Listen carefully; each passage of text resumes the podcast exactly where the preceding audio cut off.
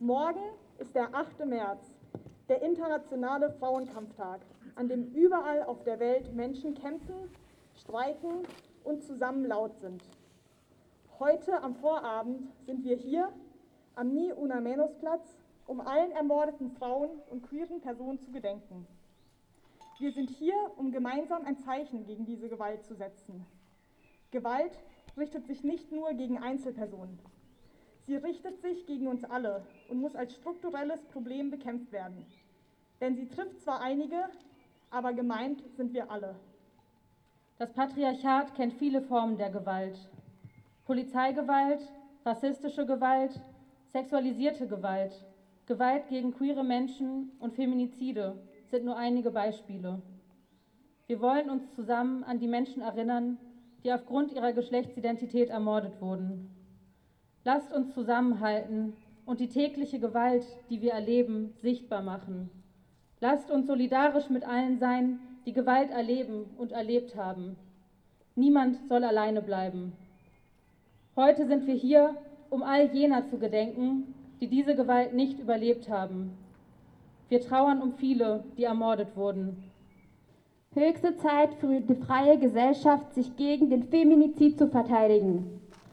Überall auf der Welt zielen rechtsgerichtete, totalitäre, faschistische, konservative, sexistische Regierungen und Staatsoberhäupter mit ihrer sexistischen Rhetorik und Politik auf die Kämpfe und Errungenschaften von Frauen. In den letzten zehn Jahren wurden Massaker an Abertausenden von Frauen im Nahen Osten, insbesondere in Syrien, Schengal und Rojava verübt. Wir sind heute hier versammelt, um ermordeten Frauen und queeren Personen zu gedenken. Menschen, die ermordet wurden, weil sie Frauen waren, weil sie als Frauen wahrgenommen wurden, weil sie queer waren, nicht binär waren, sich nicht mit dem Geschlecht, welches ihnen bei der Geburt zugewiesen wurde, identifiziert haben.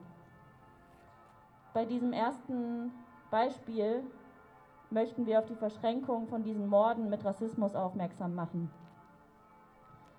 Rassismus und Sexismus, genauso wie andere Unterdrückungsformen, sind miteinander verschränkt. Diese Intersektionen können nicht voneinander getrennt werden. Auch nachdem die Menschen ermordet wurden, ermordet werden, werden diese Verschränkungen zu selten zusammenhängend betrachtet. Genauso wie Sexismus tötet, tötet auch Rassismus. Wir werden jetzt einen Beitrag vom Diasporator Podcast hören zur Ermordung von Yang Jieli, eine 25-jährige Studentin, die am 11. Mai 2016 in Dessau vergewaltigt und ermordet wurde. Heute fordern Frauen auf der ganzen Welt Gerechtigkeit. Gerechtigkeit für Gabriela, Gerechtigkeit für Carolina und Daniela. Gerechtigkeit für die Mapuche-Aktivistinnen, die ermordet wurden, weil sie ihr Territorium verteidigten, weil sie ihre Erde verteidigten. Macarena, Rosa, Rosa und Emilia.